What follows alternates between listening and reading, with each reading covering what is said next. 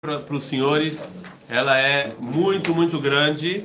Ela é uma pergunta do Rav Alexandrov por Avkuk. Vocês podem ver os vídeos também. A gente está no.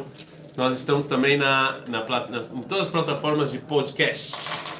Eu recebi um e-mail do, do, do, iPhone que a gente é a terceira de educação e tal, mais acessada. Não, Brasil, não do mundo. É mesmo? É. Não, eu recebi esse e-mail algum tempo atrás. Não sei se a gente ainda é, mas recebi esse e-mail. Tem até guardado, mostro pra você depois. Porque um dos, um, uma das coisas que tem no, no, no, podcast é a Biblioteca Judaica de Dafilmi. Então tem, tem gente que escuta bastante. É, então, não, mas faz tempo, não sei se ainda é, mas foi. Eu, te, eu tenho o um e-mail lá, tá guardado. Então todas as aulas estão na, vocês podem ver as aulas, tem do, dois podcasts, tem um chamado Biblioteca Judaica que tem essas aulas e outro chamado Biblioteca Judaica da Filmi, que é Sou da Filmi, né? Porque como no podcast você não tem como, é, é ruim você dividir, agrupar fica fica na ordem da postagem. Eu achei melhor colocar o da Filmi separado, porque senão as pessoas não se Mas eu já falei que dá pra fazer playlist, então, né? Dá pra fazer o quê? Playlist. Tipo, então, pega lá. Um dia, um dia eu vou pegar algum de vocês lá no Castbox, que é o utensílio que eu utilizo, e vocês me ajudam a, a talvez ordenar isso. Mas de qualquer maneira, sobre o Rav Alexandrov, vocês podem ver os vídeos ou no podcast, vocês podem ouvir de novo. A gente falou sobre ele, e a gente falou sobre o debate entre ele e o Rav Kuk relacionado aqui Yeshiva, né? Se é melhor você fazer uma Yeshiva diferente, que a gente vai chegar nisso, nisso agora, ele vai começar a falar sobre isso nessa piscar qual é a estiva dos sonhos do Rav Kuk? A propósito, Haramor, Merkazarav. Eu não sei se vocês conhecem um pouco, talvez a gente vai falar um pouco sobre elas e toda a confusão que está acontecendo agora. E. Vocês sabem? Não. Então vou falar daqui a pouco. E, é, e enquanto que o Rav Alexandrov ele, ele achava algo nos moldes da Yeshiva University do Mahon Lev. Esse era o grande debate entre os dois. O Mahon Lev nem tanto, porque o Mahon Lev não tem filosofia. O Mahon Lev é exatas, então não é exatamente, é mais Yeshiva University mesmo. Certo? E agora, uma das coisas que o Rav Kuk vai começar a falar então nessa carta são duas. Primeiro sobre a Yeshiva ideal, o que, que ele acha, como ele, ele vai começar a falar, aqui não vai ser todo a carne, mas ele vai começar a falar o que, que é a Yeshiva ideal para ele. Como teria que se estudar a Torá nos dias, no século 21, ou no, no caso dele no século 20. E é, uma das coisas que o Rav Kuk vai falar aqui é sobre o liberalismo e o comunismo. Para o Rav Alexandrov, existiam duas correntes muito fortes na Europa. Shalom. Alguém mandou shalom? Mandei shalom, só espero que não seja. Aqui, não, falou shalom. É, duas coisas, duas correntes muito grandes na Europa. Duas, duas correntes muito grandes na Europa que estavam dominando o mundo judaico e estava dominando a elite pensante, que era o liberalismo e o comunismo. Ok? Eles estavam dominando as correntes pensantes naquela época. Mas qual é a grande diferença entre o liberalismo e o comunismo? Tem algumas diferenças, mas o liberalismo ele não necessariamente estava ligado com nenhuma fé, nenhuma, nenhuma religião. Ele não fala muito sobre religião. Não é, não é, você pode ser um liberalista cristão, um liberalista judaico. Não existe, não existia na filosofia liberalista algo que ia falar não. Enquanto que a filosofia comunista não é bem assim. Karl Marx, ele, ele realmente veio contra a religião. Ele era contra a religião, né? Ele não era, ele sim falava disso. O proletariado, né? A revolução do proletariado, o é, eu esqueci como é que é. Não, não. Ele falou religião mas ele falava sobre o é, eu esqueci. de classes. Não, não, não. O conceito na minha cabeça eu, eu perdi. Não, não me chamei. É, materialismo histórico. Histórico, obrigado. O materialismo histórico, é, ele falava sobre isso e ele, e, e ele realmente vem atacar as religiões. Então, o Rav Alexandrov, o Rav Alexandrov ele fala o seguinte: olha só, o liberalismo ele via conexão forte entre o judaísmo e o liberalismo. Certo? Ele era, ele, ele via essa conexão e ele achava que aquilo ali tinha raízes judaicas no liberalismo, ok? Quanto que o comunismo ele achava a antítese do judaísmo, falava que não tinha como, não tem como você juntar o judaísmo como não dá, não dá. Karl Marx e o judaísmo não funcionam juntos. Ainda que segundo Hitler todo judeu era comunista, mas ele não me chama. Sim. É, mas essa coisa de juntar judaísmo com política, porque tipo é, isso não é política, cada... isso é filosofia. Não, você falou sobre. É... Liberalismo não é política, é filosofia. Comunismo também é filosofia. Não, você tem que entender que você está no século XXI, em que tem partidos políticos que falam nós somos um partido comunista, mas, mas, quando a ideia surgiu de Karl Marx ou quando o liberalismo surgiu, não era, não está relacionado com o partido político, ok? Depois a política veio e pegou essas ideias como, entendeu? Por exemplo, a Torá, o, o, o, a religião, a religião é uma palavra feia, mas a Torá não necessariamente é um, não necessariamente é um partido, sim, não é um partido político você, aí veio o, a Yaduta Torá, o Be, né? e juntaram isso a um partido político. Mas, mas não é que isso é política, entendeu? É que, é que daí, dependendo de cada nível que você é, não só de religiosidade, mas tipo, é, você junta o judaísmo com política, não combina muito, porque cada um vai ter uma opinião, entendeu? Ok, então eu vou falar, então assim, eu vou falar sobre você, eu vou falar para você duas coisas. A minha opinião, vocês não têm que aceitar. Primeiro, quando a gente fala liberalismo e comunismo, de novo, a gente não está falando de política. Em algum momento da história, partidos políticos pegaram essas ideias e transformaram ela em política. Eu sou agora o Partido Comunista. Ok, tá bom? Mas quando, quando o Karl Marx escreveu, eu não sei se ele, ele, falou, vai, ele escreveu uma filosofia, ok? Tá, tá, claro isso? Também, também o liberalismo. Eles fizeram uma filosofia, tiveram partidos liberais, ok, mas a filosofia. Agora, eu também estou falando da economia, entre liberalismo econômico e. e como, não, não é isso. Econômico, eu, eu estou falando tipo, é, social. Né? É, agora, isso que você falou, que a, a Torá ligar religião com política, é, eu acho que esse é um grande erro. Por quê? Porque, primeiro, como a gente já falou para o Rav Kuk, eu estou falando aqui, e eu concordo com essa visão. O judaísmo não é religião. Então, não existe essa, essa palavra religião. O Tanar não existe. A, palavra, a primeira vez que alguém fala religião judaica é o antissemita. O antissemita é que chama o judaísmo de religião. O judaísmo não é religião. Então, isso é um. Segundo, é, para minha visão, é óbvio que a Torá exige que você se meta em política. É óbvio. Para mim, isso está claro, porque como é que a única maneira de você é, de você colocar os valores da Torá e os valores do Tanakh é você estar tá na política. Não existe outra maneira. É, e o profeta, ele era uma figura política. Ele ia falar com o rei, ele ia falar com o povo. Ele falava sobre tratados de paz. E Irmial saía nas ruas. Na época de Irmial tinham dois partidos, o PT e o PL. Não, tinham dois partidos. Tinha o partido pró-Babilônia e o partido contra a Babilônia. Eram dois partidos políticos, um querendo fazer tratado com o outro não. E Irmial saía nas ruas e falava, pessoal, a gente tem que ser pró-Babilônia. Ele falava isso. Então, é, eu acho que o judaísmo, a Torá sim fala que a gente é obrigado a se meter em política porque não tem outro jeito. Esse é o jeito de você fazer coisas acontecerem. É, você não pode falar que, tipo, ah, esse sim, é, tipo, porque cada um vai, cada um vai falar, tipo, ah, esse é o modo da Torá o que você tá, você, eu entendo qual é o seu problema. O seu problema é com uma frase chamada da Torá. Esse é o seu problema. Eu concordo com você. Quando eu venho e falo que eu sou o único representante do que da vontade de Deus no mundo, isso está errado. Isso eu concordo com você em gênero, número e grau. É, é, você vê propagandas políticas.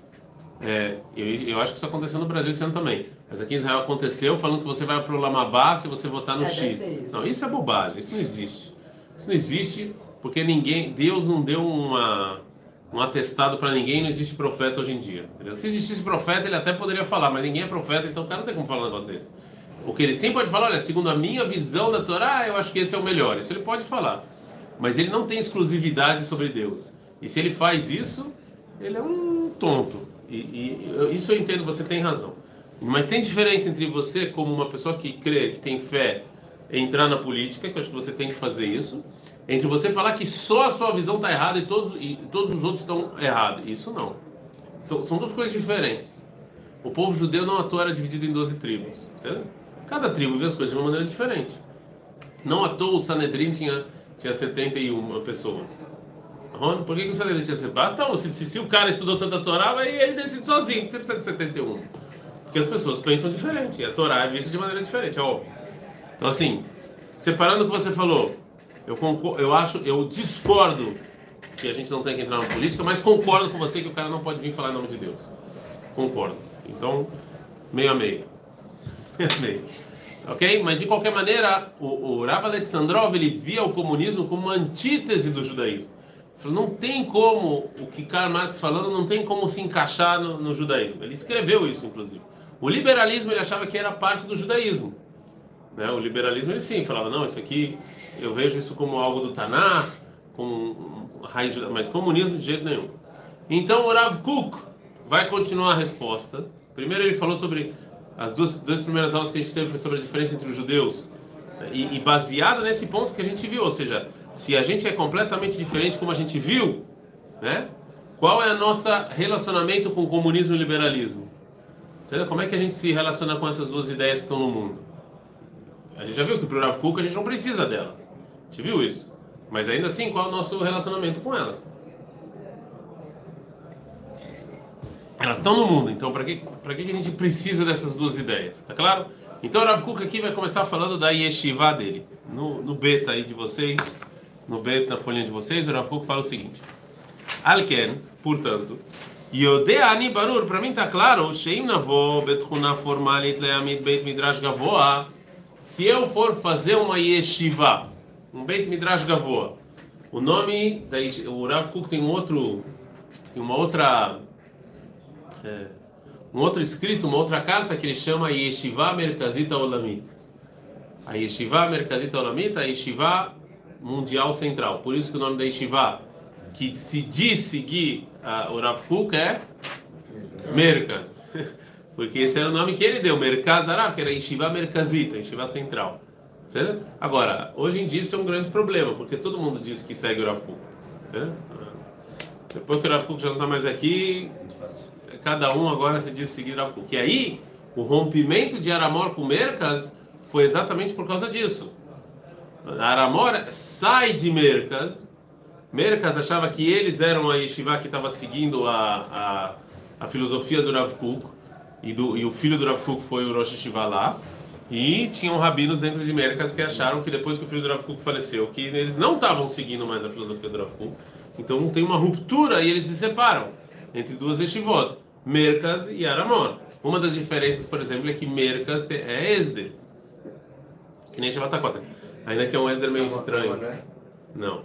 Ainda que é um Esder bem estranho. Que tipo, você fica acho que uns 5 anos na Yeshiva. 10 anos na Yeshiva faz 3 meses de Tzavá, alguma coisa assim. 5 anos na Yeshiva, só que É, é um, um estranho, mas tinha. Em Anamora nem Esder, não tem. Yeshiva Goa não tem Esder. E, um do, e uma das pessoas que não era a Yeshiva de Aramor, mas ele é uma das figuras mais importantes de Aramor, se chama Araftal. Ele é, ele é uma, uma das pessoas que. Aí eu já não sei, essa história eu já não sei direito, porque. A, a, Yeshiva que eu estudei, ela, ela não é considerada uma das Yeshivot parceiras de Mercas, mas é, eu acho que ele foi uma das pessoas que também causaram essa ruptura. Ele foi um dos que, um dos que também falaram para sair de Mercas. Onde era que tava morando? É na Cidade Velha. Eu acho que ele casou de novo com uma mulher aqui na Cidade Velha, se não me engano. Não sei. Não sei. Não, a gente encontrou ele. a gente foi na. Só para o pessoal que está assistindo entender o que está acontecendo em Israel, ele que é, é, ele é considerado a maior liderança de Aramor. Eu nasci de Aramor. Ele é o Rebbe. Ele é, ele é a maior liderança de Aramor. E agora três mulheres três mulheres estão acusando ele de as que foram é, abusadas sexualmente é, dele. Isso tá, ainda está sendo investigado, ninguém sabe de nada ainda. Mas não adianta. Está sendo investigado. Não vai ser, não pode ser preso. Não, não sei. Foi 30 anos Não, de novo, Vai, aí já ah, não, mas tem um caso que parece que não. Esses detalhes eu não sei, mas isso aqui explodiu como uma bomba aqui em Israel. O caso, de qualquer maneira, está sendo investigado. É, e, é, mas ele, ele, ele que está agora sendo investigado, ele é uma das pessoas que fez essa ruptura. Ou seja, o Rav Kuk faleceu, o filho dele continuou como Rosh Yeshiva na Yeshiva Merkazit, que ele vai falar agora o que, que ele acha que tinha que ter nessa Yeshiva. O filho dele faleceu, e aí teve a ruptura e se transformou em duas Yeshivot. Certo? E é uma das Yeshivot que está sendo falada agora no noticiário por causa desse, desse negócio aí que que está Ah, que que acontecendo. tem isso? Não, eu é explicando, não estou falando nada. Falando, a Yeshiva é associada a ele. Ele foi uma das figuras que ajudou a fundar, que é um, um dos líderes espirituais dessa Yeshiva. Falando que não tem nada a ver, estou falando que é, é associado a ele, só para vocês entenderem. Hã? Tem a ver. Não, óbvio que tem a ver. Se ele que foi um dos fundadores da Yeshiva, ele, ele que é é a pessoa que, que dá o tom do que, que tem que se estudar, como se estudar, então óbvio que tem a ver com ele. Tem... Você vai. Eu não estou culpando ninguém, inclusive não estou culpando ele, eu só falei que está sendo investigado. E eu tenho, uma, eu tenho um pensamento bem diferente disso. Eu acho que mesmo, não vou falar ele, mas mesmo que pessoas grandes aqui em Israel que fizeram coisas grandes acabaram sendo provados como culpados de coisas ruins, eu não acho que tudo que eles fizeram ou todo tem que ser apagado, entendeu? Eu, não, eu só estou explicando o noticiário que vocês estão vendo aqui em Israel, quem está de fora, só isso. Não, não, não, eu acho que está tá sendo investigado, aí a polícia faz o trabalho dela, eu não sou policial. Vai juntar Hã? Agora que vão apagar, eu queria que a gente juntar um medo de novo. Não, não, não, não, não vão juntar, não vão juntar. Eles pensam muito diferente. Estou falando que ele é o grande pensador. Agora, se é verdade ou não, eu não sou policial nem investigador, isso aí não é meu. Não sou eu que tenho que de- decidir isso. Isel, certo? Agora, de qualquer maneira, é, o Rav Kuk então fala desse Beit Midrash Gavoa, que para ele a Yeshivat Merkaz deveria ser Yeshivat Merkaz Arab. Agora, por que, que deveria ser? Porque a gente vai ler o que, que o Rav Kuk acha que deveria ter nessa Yeshiva. E vocês decidam se Yeshivat Kotel ou o Merkaz Arab segue o que o Rav Kuk está falando ou não. Isso aqui é vocês que debatem, eu só vou trazer o Rav Kuk. Ishtabesh Inyan Arbe. É. Ve'aklipat itrabelatoch. O Rav Kuk fala existe sempre um, um perigo de se a gente for seguir a sua opinião, Rav Alexandrov, a casca vai ser mais importante do que a fruta. Ou seja, se eu começar a estudar filosofia, se eu começar a estudar é, matérias que não são da Torá, história e etc., sempre existe o problema de que eu, eu peguei o principal e joguei fora e fico me concentrando só na casca. Né? É, existe uma piada relacionada ao Maholev, uma piada que fala que, que queriam no queriam fazer um Beit Midrash que nem Polnovich, que é o maior Beit Midrash aqui de Israel, e uma faculdade que nem Harvard. E saiu um Beit Midrash que nem Harvard e uma e uma e uma faculdade que nem Polnovich. Às vezes brincam que nem a Torá e nem o Rol é? Mas assim, mas o Rav Kuk fala que existe esse, existe esse perigo de você. É brincadeira, eu gosto Marronleva, eu acho um bom lugar, mas é uma, uma piada aqui, assim, uma piada interna. Mas assim, e, e o que o que o que é, é o que o Rav Kuk fala é que sempre tem o medo de quando você começa a se ocupar com essas coisas, você esquece a Torá e fica na filosofia. Você esquece o, entendeu? você acaba perdendo. Isso é um perigo, né? Veio lá no Mimeno Chachmei Yadut Mashehayu Veinem lá da Rabanim Shel Beit Midrash Rabanim Shel Berússia Mikvar Shel Ashkenaz Ele fala, é isso que acontece nesses Beit Midrash aí que tem na Europa e na Rússia. Os caras ficam estudando filosofia, eles param de estudar Tanar, param de estudar Ramam, param de estudar um monte de coisa, é, é, Rial, e ficam estudando Aristo, Aristo, Aristo, Aristo. Então o cara sabe um montão de Aristo e esqueceu o resto. Então o Rafa fala, existe esse perigo quando você vai juntar as duas coisas você tem que sempre saber o que é o principal e o que é o secundário né? Então você não pode se confundir. Então, Alken. Então, qual é, qual é a solução? Falou Rav Kuk. A gente vai juntar todo mundo. Que é- e ele fala, isso é importante. Katan bekamuto. O Rav Kuk fala, elitista, que seja claro. Para o Rav Kuk é elitista. Não é qualquer um que pode entrar na yeshiva. Que ele está pensando. Não é qualquer um. Não é, é, eu vou falar uma coisa, não é feio, eu acho que dá ficou bonito. Não é Yeshivata Kotel. Na Yeshivata Kotel, é, qualquer pessoa que queira estudar pode vir. Ron? O Rav Kuk fala, de, no Beit Midrash que eu estou falando, de jeito nenhum. De jeito nenhum. Não, também israelense. Não, também israelense. A- americano é mais elitista. O americano é elitista. Mas, mas o elitismo do americano não é exatamente o que o Rav Kuk está falando aqui. Ele está falando de um elitismo um pouco diferente. Mas a Yeshiva dele é pequena. São- pode ser que tenha só 10 pessoas na Yeshiva. 15 pessoas. Não é, não é aberto para todo mundo. O בלא שום קהל וסרק של פורמליות, רק בהכרה פנימית אדירה שהחובה עלינו עכשיו ביותר להשיב לתחייה את רוח עמנו. Fala Rav Kuk que essas pessoas que vão nessa, nessa yeshiva, eles primeiro têm que ter ideologia. Eles têm que entender que eles são o futuro do povo judeu. Eles são as pessoas que vão dar o espírito de volta que foi perdido para o povo judeu. No exílio a gente perdeu o espírito, agora o povo judeu está voltando para Israel. A gente precisa de um grupo elitista, elitista que entenda qual é qual é a, a, a rua, qual é a mensagem para o povo judeu, qual é o espírito do povo judeu. Não é fácil, é pessoa que saiba isso. Amitalev Matzer Rav et Simaon, que eles querem, eles estão com fome disso. Amekunassim, Vemeatim, Yuanashim, Lozkenim. E tem que ser pessoas jovens e poucas. Sheish Laem Kishonon Shem Kudushai que eles têm santidade. Mechuberet bda Beirá Betarat Lev Bemusaremet, que são juntos com uma, com uma cabeça clara, com um coração puro e com uma moral verdadeira. Agora, vocês vão para Mercas, Haramora, Yeshivatakota, ele verifica que, qual, qual, é, quais é as condições de aceitação. Não sei se que ele está falando aqui. Vem as só keva etalimud, e aqui vem a primeira, a primeira, a primeira novidade do Rav Kuk. O Rav Kuk fala: as pessoas da Seshivá, eles têm que fixar estudo de filosofia.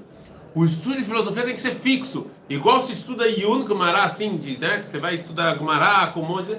Também lá vai ter que ser assim também, Marchavá Torá. Tudo que é filosófico, tudo que você tem que estudar. Tem, eu não quero eu não quero falar de nenhum yeshiva, cada um que leia essa piscada do Rav Kuk e vá procurar se ele acha algum yeshiva assim. Fala o que vocês acharem. Eu não, eu não, eu não, não acho. hoje em dia. Eu acho que hoje em dia não existe nenhuma yeshiva que segue esses modelos que ele está falando. Nenhuma. Eu, na minha humilde opinião. Então ele fala assim: você, você tem que estudar Marshavá Batorá. Você tem que. Ele não está falando para não estudar Gemara. Ele está falando não estude Gemara. Você pode também. Mas a novidade, o, o a mais, o a mais é a filosofia é você estudar de maneira séria, de maneira é, né, ordenada. Você tem um. Né, é.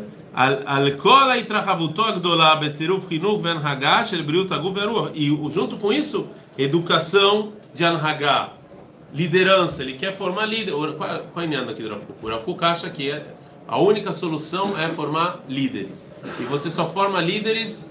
O Rav que eu entendi que ele quer fazer uma coisa parecida com essa hoje em dia. Você só forma líderes com pessoa, liderança com pessoas elitistas, com pessoas que estudam profundamente educação e sa saúde do corpo e do espírito. Tem que ser pessoas saudáveis, pessoas bonitas. Né? Ninguém vai ouvir um cara, entendeu? É, todo relaxado, né? Todo é, não vai. Você tem que ser, né? Tem, você vai lá. Vocês, vocês mesmo estavam falando da abertura do mundial. Eu não vi. Eu tenho certeza que as pessoas que falaram. Morgan Freeman. Mas é, não é isso que eu ia falar, mas as pessoas que falaram, que discursaram, eram pessoas que estavam bem vestidas, estavam bonitas, bonitas de rosto, assim, estavam apresentando. Não é pega qualquer um lá, um cara todo. Né? É, não importa agora se o traje era de árabe, era, mas o traje que ele estava usando era um traje. É porque você, você, dá, você se respeita quando você faz isso. O Betziruf Estamshut Nehonah Beidiot Amadaim Lefim Marom Azman. E aí, através disso, a gente vai usar de maneira correta a, o pensamento, a ciência daquela época, tudo que tem de lá e tudo que vem de lá, para Sheikhader e a fé, que aí eles vão, essas pessoas, essa elite vai se melhorar e vai se ampliar. Agora, segunda novidade, essa é a primeira, qual é a segunda novidade? Esses caras têm que escrever. O Rav Kuk fala, esses caras têm que escrever. Isso era uma coisa que volta muito para o Rav Kuk. Eles têm que escrever, porque o Rav Kuk achava, naquela época, que a maneira de você convencer as pessoas, de você mostrar um caminho é através da literatura. É assim que ele, eu acho que se ele estivesse vivo hoje em dia, eu não sei se ele falaria literatura, talvez é, virar youtuber, a ideia. Não, mas ele está falando de sério. Isso era uma coisa que o Rav Kuk falava. Ele sempre, a Torá do Rav Kuk sempre foi elitista sempre foi contra essas pessoas que pegam a Torá e, e, baixam o nível dela. Porque quando você baixa o nível da Torá, talvez você chegue em mais gente, mas o tipo de gente que você chega não é, não é o tipo de gente que o Rav queria chegar. O Rav queria chegar na elite pensante, nos filósofos, né? E ele sabia que para fazer isso você tinha que falar de uma certa maneira. E naquela época era literatura, era isso que pegava. Entendeu? Era, era literatura. Então ele falou, nessa yeshiva dele, fora fixar ter um estudo fixo de filosofia sério, as pessoas tinham que produzir, tinham que criar, tinham que escrever produções literárias. Tem pra sair alguma coisa de estivar, senão eles ficam só estudando, estudando não esporta. É, é, mas eu não sei se Rafa era contra o conceito de, de estudo lishma, você estudar por estudar. Eu não sei se ele era contra, eu não acho que ele era contra isso, mas ele está falando assim, a minha yeshiva, o que ela tem de diferente? Ele, ele, não é contra as pessoas estudarem Torá o dia inteiro e não produzirem nada. Tá cedro com isso, mas você, Rav Alexandrov, está perguntando a minha Shiva. O que, que tem de diferente da minha Shiva? São duas coisas. Primeiro, as pessoas têm um ceder fixo de filosofia judaica. E a segunda, eles têm que escrever. Tem que fazer produções literárias. Tem que escrever. Para quê? Para as pessoas, para esses livros chegarem na, na elite e, e, e eles debaterem com aqueles livros. Entendeu? É, tem um escritor aqui que vocês não vão conhecer, mas, mas o Bibi, é o livro dele. Ele é da ti. Entendeu? É, então, assim, é esse tipo de coisa que ele está falando. É que ele é um cara muito profundo. É esse tipo de coisa. Ele escreveu, ele escreveu assim, dois livros são muito, são muito famosos. Um deles foi traduzido em português e espanhol, Mirkut de Mesheva.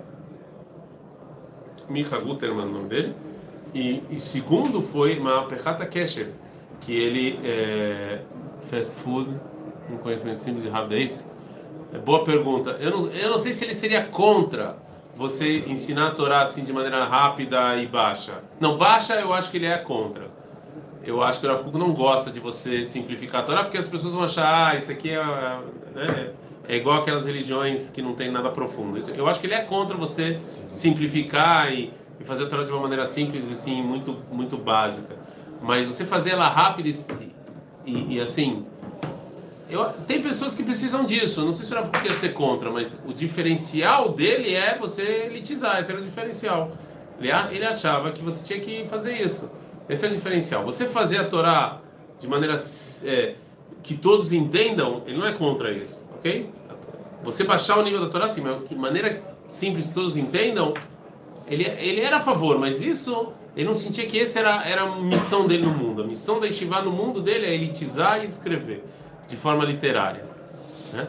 Outro livro que o Micha Guterman escreveu é Mapechata Keshev, que não tem, não tem em português e espanhol, a tradução seria A Revolução da Atenção. E ele por vários anos estudou as mídias sociais, o celular, a internet e o que isso faz com a atenção da pessoa. Escreveu um livro sobre isso.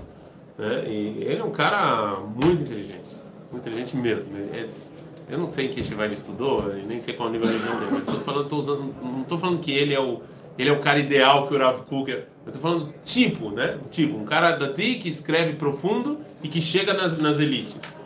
E, esse tipo de coisa que o Rav Kugel queria. Certo? Então, essa aqui é a primeira parte que a gente falou sobre a Yeshiva. A segunda parte a gente vai falar, já vai entrar mais no comunismo e no liberalismo, que essa foi, isso já vai ficar para amanhã, se deixarem, né? Se, se não cair o vídeo, pessoal. ah, tá. Tem que tomar cuidado.